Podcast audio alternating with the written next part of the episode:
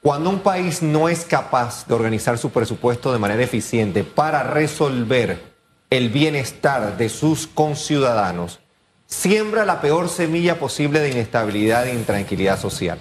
Esa ineptitud, esa desidia, esa incapacidad se traduce inevitablemente en menos medicamentos, en peores escuelas, en una infraestructura que no resuelve la cotidianidad de panameño, que va desde carreteras abandonadas hasta malezas descontroladas.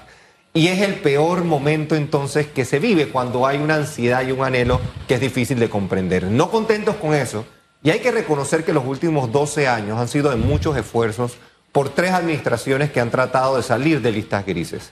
Hemos entrado, hemos salido, pero al final de la tarde de nuevo se resuelve prácticamente en dos grandes temas. Uno, si hay certeza de castigo en la administración de la justicia, es muy probable que sume hacia la salida de esas listas grises. Tenemos el caso más emblemático de la historia judicial panameña en ciernes. En las próximas semanas sabremos quiénes serán imputados, quiénes serán enjuiciados.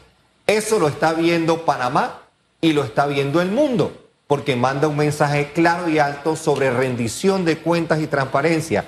Eso lo ven las calificadoras de riesgo. Ayer se ratificó la calificación de riesgo del país, grado de inversión, por la calificadora Fitch. Y entre las múltiples advertencias que hace Fitch está el manejo de lo fiscal, la cosa pública, los fondos precisamente que no hay para poder adquirir medicamentos y la rendición de cuentas y la transparencia en la administración de justicia. O sea, que un análisis de silos aislados no nos lleva a nada. Todo está concatenado. Esa distribución de riqueza que definitivamente puede ser mejor en Panamá tiene que ir de la mano no solo de la dádiva, del regalo, del subsidio, porque el panameño hemos visto las filas de panameños deseosos por trabajar. Entonces lo que hay que hacer es incorporar al sector privado a que cree trabajo, a que cree esas iniciativas.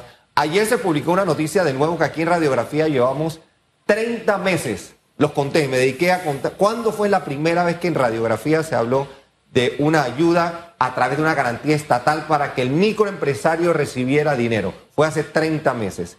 El Estado americano, la nación más poderosa del planeta, ayer implementó un programa que replica y copia lo que en Panamá se propuso hace 30 años. No es cuestión de nuevo del más talentoso o del más poderoso, es cuestión de voluntad, es cuestión de deseo. Y cuando no se tramita ese deseo por el bienestar del panameño, entonces vienen los huecos y los beneficios para diputados y para representantes que nos deben realmente asquear.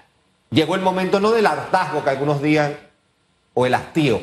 Yo creo que hemos llegado al asqueo, al asco que provocan algunas de estas acciones.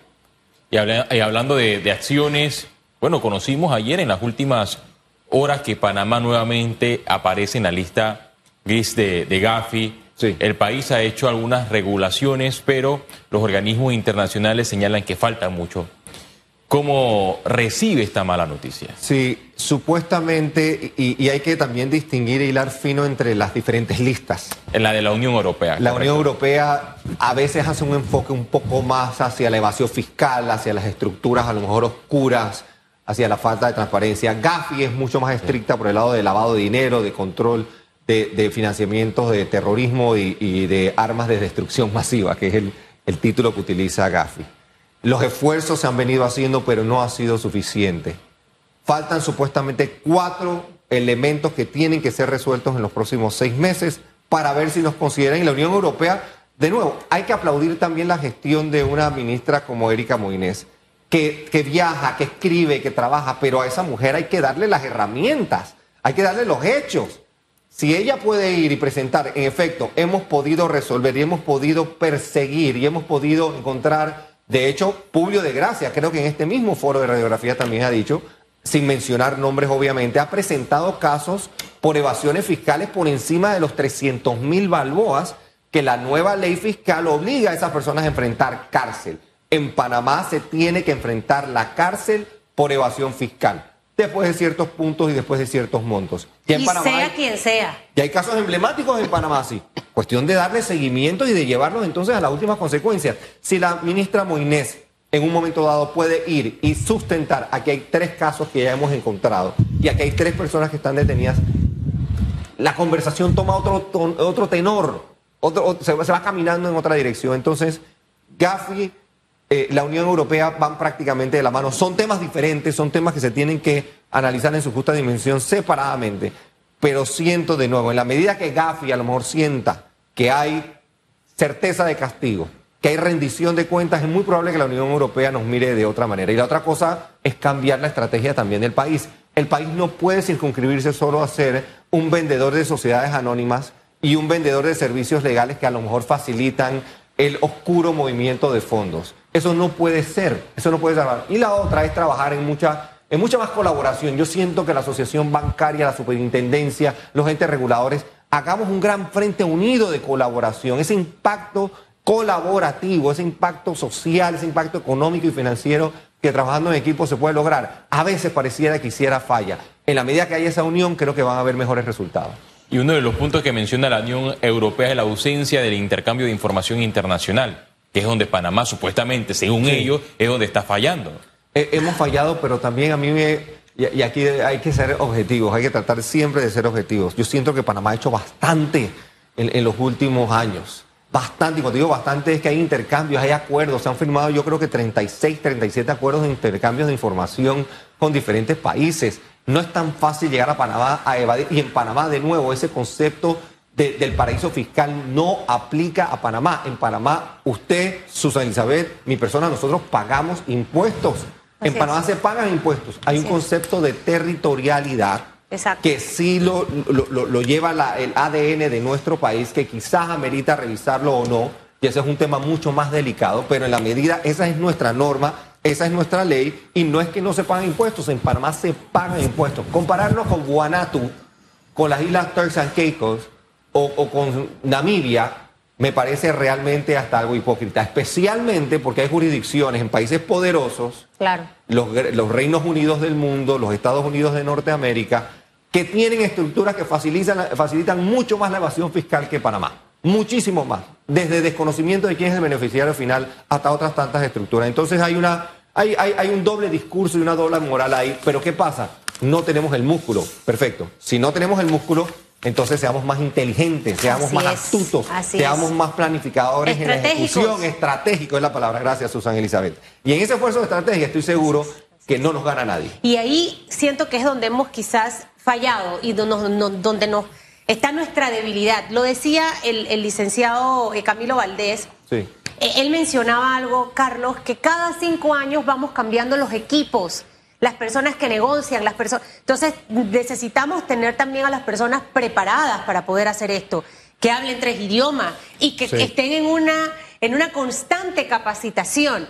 Porque al final nada más no es ahorita, por ejemplo, la canciller. Este es un grupo, un equipo que tiene que salir y defender bien esto y demostrar en realidad y, creo que también el ejercicio vale la pena para revisar las oportunidades que tenemos de mejora. Porque no podemos tampoco creernos, es que todo lo estamos haciendo bien. Sí, sí, y, en efecto hay espacio, hay espacio para mejorar. Por otro lado, no todo lo estamos haciendo mal, pero, pero tenemos que ser mucho mejores en ese esfuerzo de comunicar diferente, de ser estratégicos, de hacer acercamientos bilaterales.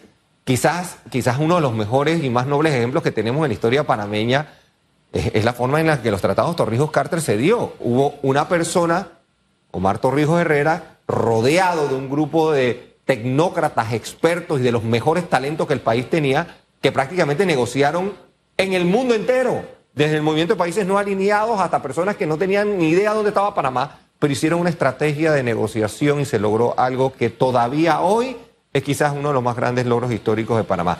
A la par de eso, tenemos nosotros que poner el norte de salir de estas listas grises a como de lugar. Las consecuencias son nefastas. La posibilidad del encarecimiento de la deuda, la salida de bancos de Panamá, el cierre de cuentas de corresponsales para poder abaratar costos operativos a nivel internacional. Las, las secuelas de estar en estas listas grises nos pegan a nosotros. No lo veamos como un evento que solo afecta al banco A o afecta a la casa de valores Z.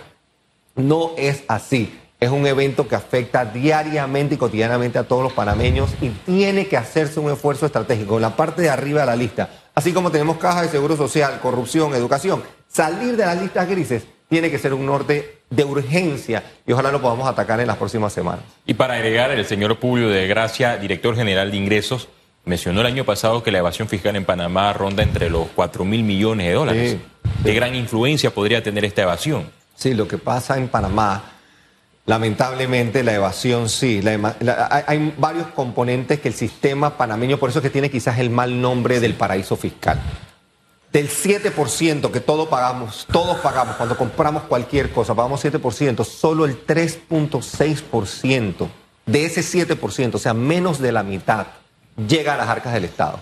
La diferencia, alguien se la roba, alguien no la declara, alguien se la toma, se la coge prestada o sencillamente la usa para cualquier cosa menos eso. Entonces, un país como ese, donde el 7%, algo tan básico, por eso es que subir al 10% no es la solución. Algunos dicen el 10% es la solución para nuestros problemas en la caja de seguro social. El 10%, vamos al 12% o al 15%. Van a robar más va a llegar menos al Estado y va a haber entonces un espacio. La solución es. otra, son medidas más agresivas para evitar la evasión, para garantizar que las exoneraciones, aquellos que no merecen exoneraciones o que crean distorsiones de exoneraciones, tienen que ser atacados y tienen que ser eliminados, sea en el sector turístico, sea en el sector médico, en el sector alimenticio o el sector bancario. Cualquiera que sea, esas distorsiones tienen que desaparecer. Coincido contigo será un mejor país. Y no promover ese tipo de, de, exoneraciones en realidad.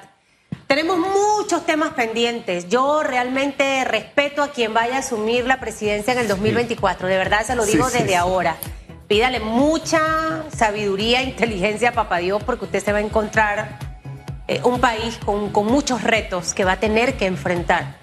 Y, y una ciudadanía que ya está desgastada y cansada de la mentira, de, ese, de ese político malo, mentiroso, deshonesto.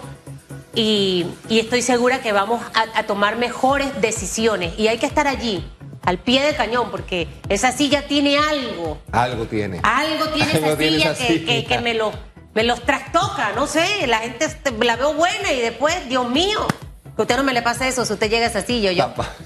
Y con ese look mucho menos, que se parece a, Bruce Willis. Imagínese usted, vamos a tratar de hacer lo mejor posible.